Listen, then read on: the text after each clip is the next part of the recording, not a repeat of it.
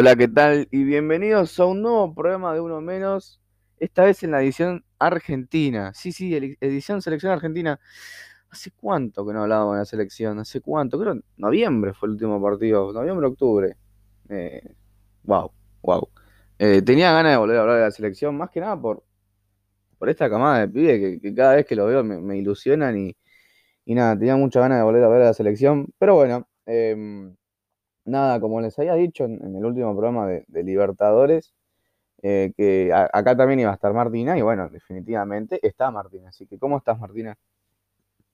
¿Cómo va? ¿Todo bien? Bueno, muchas gracias por, la invitación y, por volver a estar acá.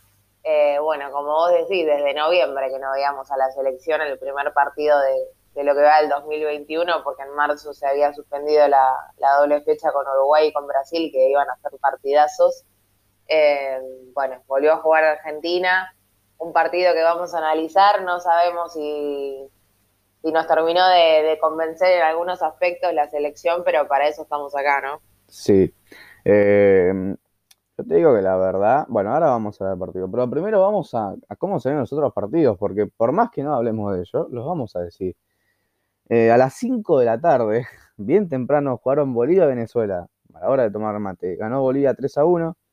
Después jugaron Uruguay y Paraguay, empataron 0 a 0. Bueno, Argentina jugó con Chile y empataron 1 a 1. Y Colombia, próximo rival de la selección, le ganó 3 a 0 a Perú. Y recuerden que hoy, viernes, a las 9 y media de la noche, juegan Brasil y Ecuador. Y ahora vamos con la tabla, pero para eso está Martínez. Bueno, justamente estaba nombrando a Brasil, que está puntero con un partido menos, justamente porque juega hoy con 12 puntos, segundo está Argentina con 11, Ecuador, que juega con, Brasil, tiene 9 puntos, Paraguay con 7, Uruguay y Colombia también, Chile está séptimo con 5 puntos, Bolivia octavo con 4, Venezuela noveno con 3 y Perú último con un solo punto. Bueno, em, ¿qué podemos decir de este partido? Eh, primero vamos a ver la formación de Argentina para, para que se pongan en contexto cómo forma Argentina. Argentina formó con Martínez en el arco, Foy y Talafico los laterales, los centrales Romero y Martínez. En el medio campo, De Paul Paredes, Di María Campos y en la delantera Martínez y Messi, pero bueno, Messi aparece por todos lados, eso no hace falta decirlo. Eh, como dijo Martina, fue un partido medio chato, medio. La verdad que. que no pasó mucho en el partido, salvo los goles, que de hecho fueron de pelota parada.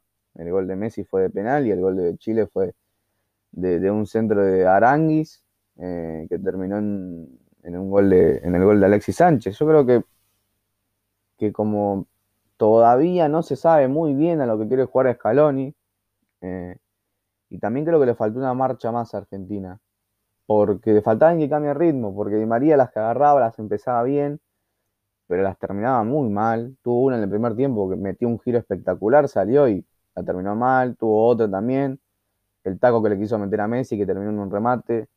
Em, yo creo que le faltó alguien que cambie el ritmo, por ahí haber puesto a Correa eh, de titular o a Julián Álvarez también de titular, pero bueno, también vive debutado.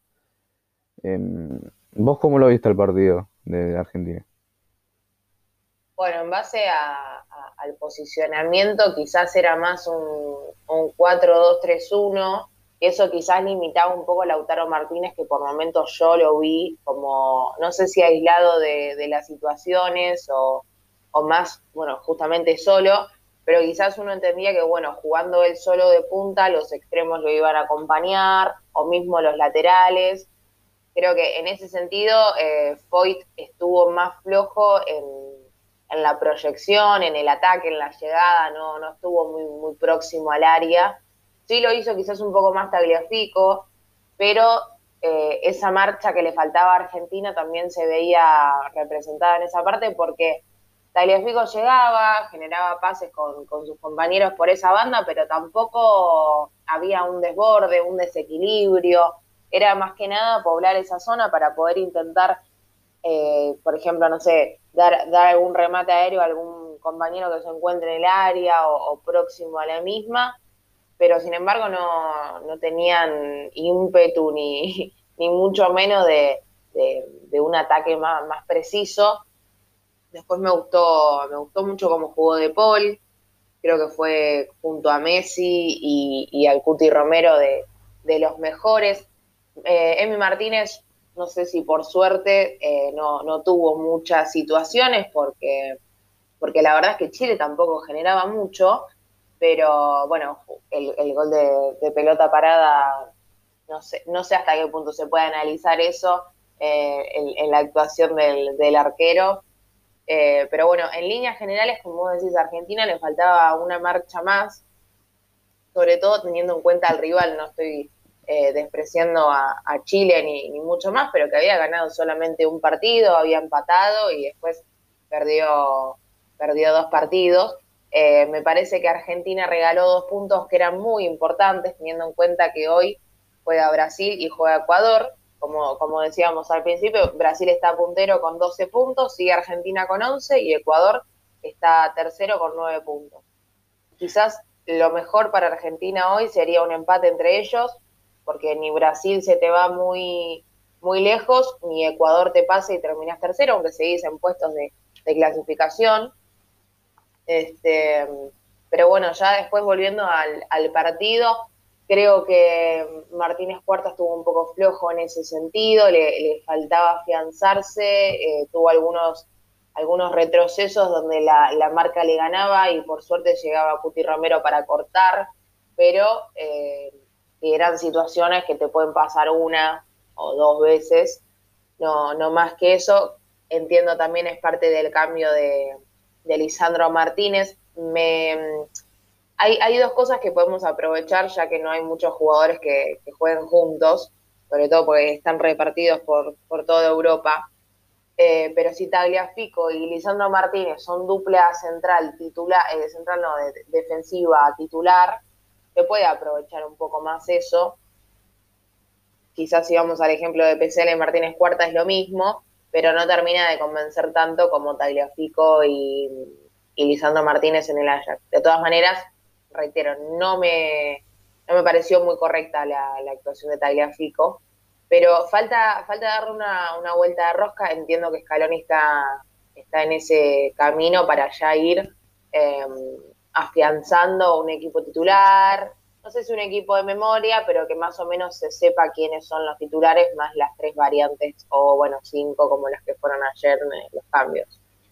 Sí, también creo que, el problema que tuvo Argentina en un momento fue, fue el posicionar, porque a María los veías, lo veías muy tirado al medio en un momento cuando empezó arrancando, jugando por izquierda al principio del partido, se metía muy al medio, quedaba la banda sola para, para Tagliafico y también como decía vos, que fue un 4-3-1 por momentos, cuando Campos pasó a jugar por izquierda y María por derecha fue un 4-4-2, y no se pudo hacer mucho, creo que eh, creo que Di María empezó jugando bien, como dije al principio, y terminó haciendo la resolución del problema de, María, eh, de, la de Di María las terminó haciendo mal.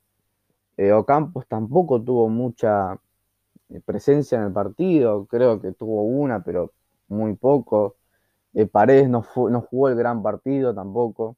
Eh, creo que, como dijiste vos, eh, Martínez Cuarta estaba, creo que por el cambio de posición por ahí de jugar de dos, de primer marcador central a jugar de segundo marcador central hizo que, estuviera un poco incómodo porque a eso Alexis Sánchez lo aprovechó al máximo. de hecho, lo hizo ganar una amarilla y por eso se fue en el segundo tiempo y entró Lisandro Martínez. Creo que si hay que rescatar algo es Messi, que, por ahí no estuvo tanto de finalizador, pero sí más de armador. El segundo tiempo del Lautaro Martínez, que, empezó a pivotar un poco más y a, jugar un poco más con la pelota. Creo que Romero, un excelente debut de Romero, un excelente debut de Romero, que no sé si por ahí coincidís conmigo, pero hace tiempo que no sé un central firme en la selección, que haya debutado tan firme como Romero. Emi Martínez también, debut normal, no o sea, ninguno de los dos pateó el arco. Ninguno de los dos, salvo Argentina con los tiros libres de Messi, que uno la saca a Bravo, que la sacó, tremendo lo que sacó Bravo. Una locura lo que sacó Bravo. Después otro que terminó en el travesaño, y después otro remate de Messi que pegó en el, que también la saca Bravo con los puños. No hicimos muy, no, no, no hubo más en el partido. eh, partido trabado, un partido muy jugado a mitad de cancha. También Chile proponía jugar con esos tres mediocampistas que eran Galdames, Aranguis y Pulgar y hacer como un bodoque defensivo, adelantando más a la defensa y, cerrando un poco más a los laterales. Eh, porque hubo un momento que Messi por, por derecha quedaba solo y esa era la banda de Mena. Y tampoco Argentina pudo aprovechar esos momentos en los que Chile se descuidaba defensivamente. Yo creo que le faltó una marcha más. Creo que los cambios dentro de todo lo hicieron bien, pero también ya un poco tarde. Creo que Molina podría haber empezado a jugar el, segundo tiempo de arranque, porque ya te das cuenta de que Foy no es un lateral lateral, es un central convertido en lateral, no sé si ya por necesidad o, por otra cosa. Eh, no pasaba la mitad de cancha, Molina en la primera que tuvo pasó mitad de cancha. No es por pegarla a Foy, porque para mí es un gran defensor, pero de lateral no puede jugar en la selección. Si lo quieren poner de central, sí, pero de lateral no. También eh, hay que tener en cuenta que no está Montiel, que hubiese jugado Montiel por esa banda. Em, creo que los Julián Álvarez también, también había entrado bien. Dentro de todo, Correa entró bien. Creo que los cambios le dieron un poco más de energía y ese cambio de ritmo que necesitaba Argentina, pero eh, tampoco se pudieron hacer mucho. También tener en cuenta el contexto de Chile, porque era el debut del DT, eh, el seleccionado chileno. Tampoco mostró mucho. No, eh, te quería, te quería agregar para, por si después seguimos hablando de otro tema, lo de Molina me parece que fue el, cambio, no sé si el más acertado, pero sí el que más rindió, teniendo en cuenta que, que bueno, ingresó ya faltando pocos minutos, porque lo hizo cuando, cuando faltaban 10, minutos para que termine el partido, eh, pero te dio en, esos 10, bueno, 14 minutos más los cuatro que se adicionaron, en, ataque te dio mucho más que Foyt en todo el partido. Yo por lo menos noté eso. Eh, como vos decías, la primera que tuvo ya pasó mitad de cancha, llegó casi a pisar el área, lo que hizo eh, en esa banda retroceder a Mena, y cuando generás eso, o sea, si lo hubieses generado a lo largo de todo el partido, estás haciendo un duelo lateral contra lateral, lo que implica que ese, que ese defensor chileno no puede ocuparse de algún extremo argentino o mismo de algún delantero. Entonces genera que dos cosas, o espacio atrás, o que otro compañero tenga que bajar, generar casi una línea de cinco si querés, para poder marcar sí a un extremo o a un delantero si Argentina hubiese podido generar eso a lo largo del partido, tanto con Foyt por derecha como con Tagliafico por izquierda, eh, hubiese tenido creo que muchas más situaciones de gol. Sí, también Tagliafico, otro punto por ahí bajo en la selección que, que llegaba, no se sabía muy bien qué hacer porque había momentos en los que estaba completamente solo por la banda izquierda. Y ahí es cuando me refiero al problema posicional de Di María, que vos me decís, Di María, ¿de qué jugó? No sabría decirte, porque empezó por izquierda, se tiró más al medio, después pasó a la derecha, después volvió un poco más al medio. No se entendió muy bien lo, que quiso hacer Scaloni con Di María. Creo que el cambio sí fue acertado porque ya Julián Álvarez jugó por derecha todo el todo el, desde que entró. Eh, pero creo que Argentina no se animó tanto a rematar al arco, tampoco porque Chile daba esos espacios, pero fue un, fue un partido de dos remates, tres remates en el partido. No fue más que nada de eso. Em, creo que era por ahí, eh, como decías vos, eh, eh, aprovechar, bueno, lo que, lo que decías vos de, de, de Foyt, de si bien no, no, pasaba el ataque, pero cuando entró Molina sí. Em, para que no, no, quiero, no puedo llegar a idea. Creo que en Colombia tendría que jugar Molina de, arranque y si lo querés poner a Foyt, eh, ponelo pero de central, porque yo creo que fue poder jugar tranquilamente de, segundo marcador y, sacar a, Martínez Cuarta, que no, no es que ha rendido mal en la selección, pero yo no creo que Romero lo saquen contra Colombia, no creo.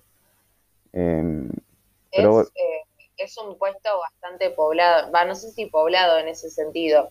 Hoy ya ha jugado de, central en la, en la selección, mismo lo hizo en la última Copa América.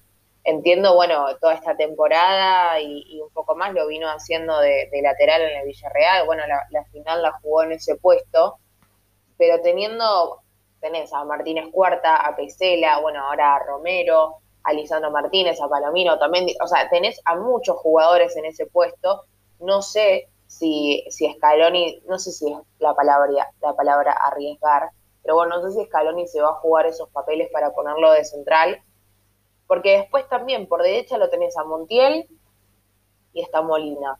Montiel eh, quizás no está al 100, sabemos, bueno, todo lo que pasó con, con el PCR, que le sigue dando positivo, igual que Armani, por más que no contagien y demás, pero que no, no, se lo permiten jugar, en, jugar así, ya, ya lo vimos lo que le pasó a Independiente, pero mm, en el lateral derecho tenés a tres jugadores que te ofrecen, no sé si tres cosas distintas, pero que, que, ninguno termina de, no sé si completar, no sé cómo, cómo definirlo, pero que ninguno termina de convencer al 100 para decir, bueno, este es mi lateral titular. Porque Foyt lo que te ofrece en defensa quizás no te lo da en ataque, Montiel te da mucho ataque, pero quizás en las espaldas te deja algunos espacios y Argentina no se puede permitir eso. Molina, la verdad que lo vimos muy poco con la selección, pero lo poco que jugó eh, fue bastante bueno. Entonces, eh, hasta qué punto Foy puede, puede estar de, central es bastante complicado teniendo en cuenta esto, que ninguno de los laterales termina de convencer al 100 y, eh, y la cantidad de, defensores centrales que tiene Argentina. Es que sí, también eso ha sido un problema en Argentina en los últimos, los últimos años, los laterales, el no tener laterales por ahí titulares. que, es, que es algo histórico quizás, esto de que no hay, muy pocos laterales que sean natos, la mayoría son reconvertidos, como el caso de justamente de Foy. Todo lo contrario, ponele a lo que pasa en Brasil. En, Brasil los laterales es una cosa que levantás una baldosa y te salen cinco. Em, y aparte con las características y con la técnica que, tienen. En ese sentido, Argentina eh, me parece que, es algo histórico. No digo que haya malos laterales, pero, pero es un puesto que, quizás no se, no se tienta a, desarrollar mucho. Pero date cuenta de que, de que no está Zanetti en la selección, no hemos podido encontrar un lateral titular fijo.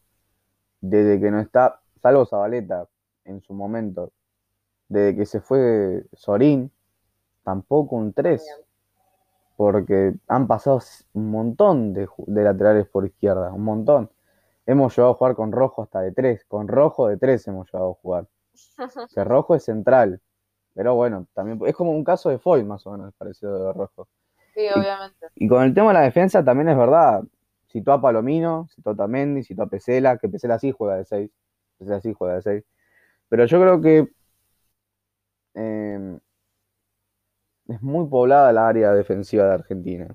Y y como dijiste vos, no sé si se va a arriesgar a, querer cambiar y a poner otro, otro, otro defensor.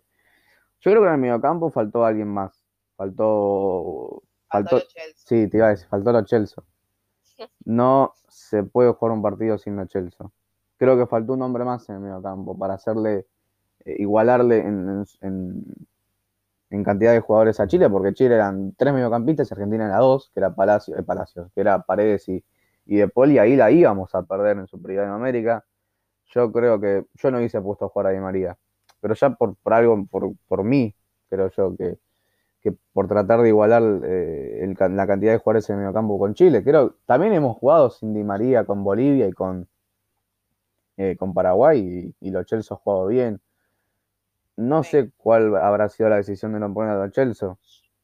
Creo que nos, nos, daba eh, más. A lo que decías de Di María, creo que Argentina se limitó un poco jugando con, con tres mediocampistas adelantados, si querés, eh, y, a, y a Lautaro de punta, porque a Ocampos lo vimos mucho mejor cuando jugaba aquel famoso tridente con Lautaro y con Messi los primeros cuatro partidos de, de las eliminatorias, y ahora jugando un poco más atrás lo vi más limitado. Eh, no, tan participativo. Bueno, a Di María, que a Argentina le, faltó una marcha más, creo que Di María fue, fue, fue el ejemplo. Eh, porque tenía destellos, pero no terminaba de concretar ninguna jugada puntual. Después, bueno, lo de los Chelsea entiendo que es porque no vino teniendo mucho rendimiento en el último tiempo en el Tottenham.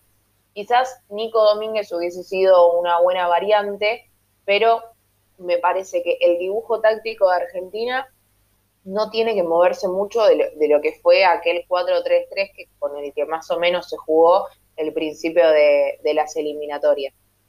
Es que de hecho, eh, Lautaro Martínez empezó el primer tiempo, tocó dos pelotas, habrá tocado, de hecho le hacen el penal a él, pero cuando empezó a bajar un poco más eh, y a pivotar y a, dar los giros característicos de él, ahí empezó a tener más contacto con la pelota y ahí empezó a generar más peligro. Y con Acampo es lo mismo, estar limitado por ahí o, al constante cambio de posición, juega por izquierda, juega por derecha, eh, tirate más al medio. En un momento estaba Messi por derecha o Campos por derecha, estaban los dos juntos y Di María por el medio. Se chocaban y allá en el fondo estaba Tagliafico en la otra banda solo, completamente solo, sin eh, nadie que lo ayudara o, alguna opción de pase. Sí, porque eh, además, ¿sabes qué pasa? Eh, cuando vos jugás así con posiciones que quizás no son tan fijas, primero lo tiene que tener, eh, lo tiene que tener en limpio el equipo, porque si a veces lo haces con el efecto sorpresa para justamente sorprender al rival y generar algunos desmarques y demás, está buenísimo, pero primero lo tiene que tener en claro el equipo, y eso a Argentina no, no le sucedió ayer. Es que de hecho el único que juega en posición libre es Messi, porque Di María nunca, nunca en la selección lo hemos jugado así. Messi juega siempre en posición libre, eh, más con Scaloni ahora. Después todos cumplen una, posición y un rol determinado en el equipo.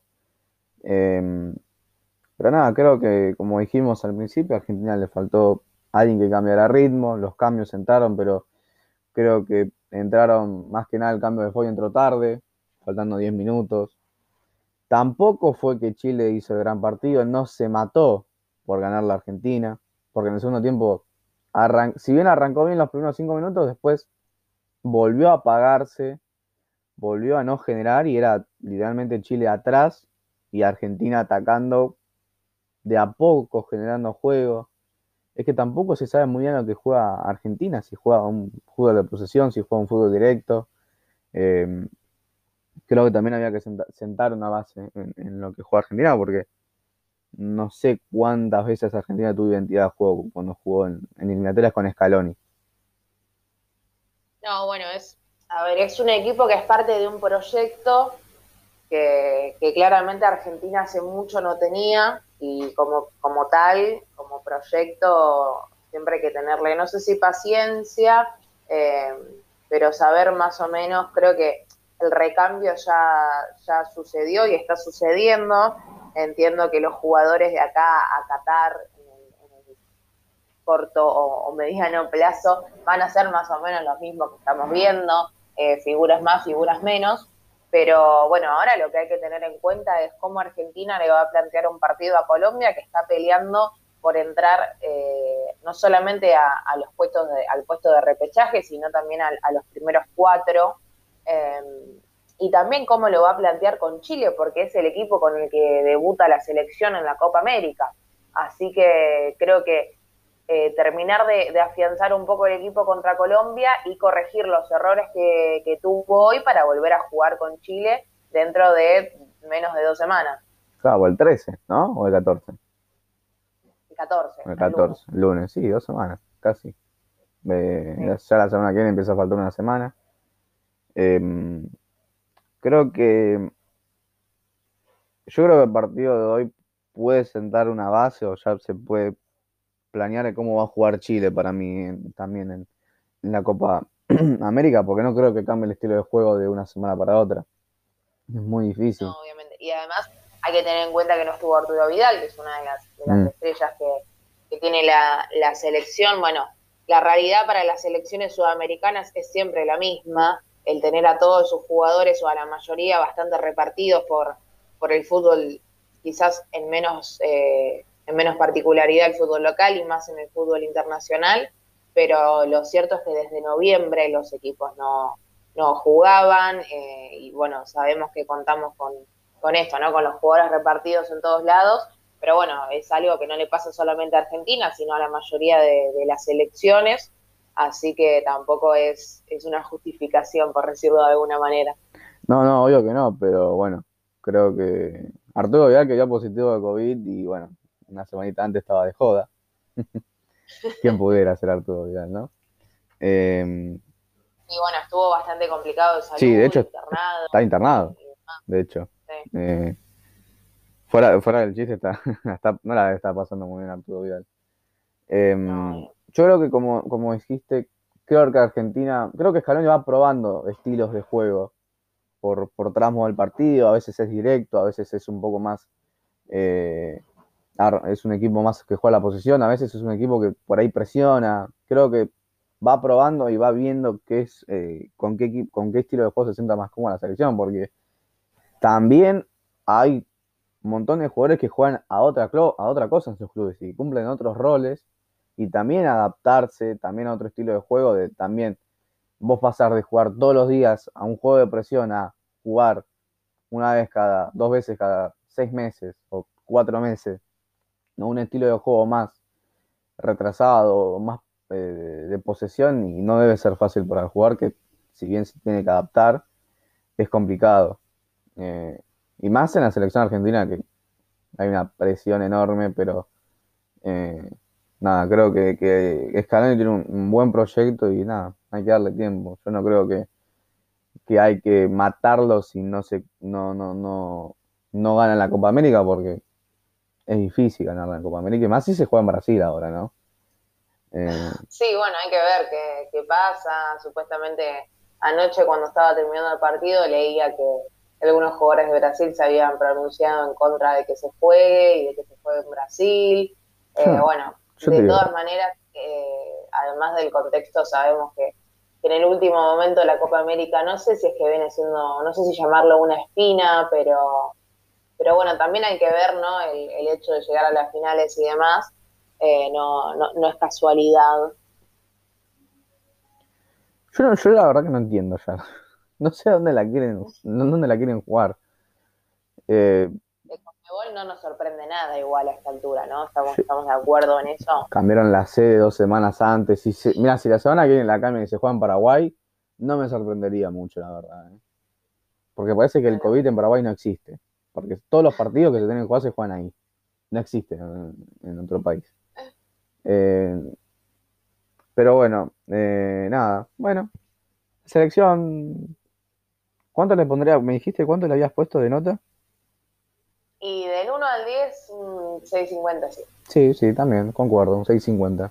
Eh, por momentos bien, por momentos más o menos. No llevamos a jugar mal, pero tampoco llevamos a hacer la luz de nuestras vidas. Sí, no terminó de, convencer, digamos. Claro, no terminó de convencer, así que nada. Bueno, eh, hemos llegado al final, así que nos vemos el, mar el miércoles, martes, el miércoles eh, también al mismo horario, a la mañana, pero bueno, lo voy a estar subiendo al mismo día.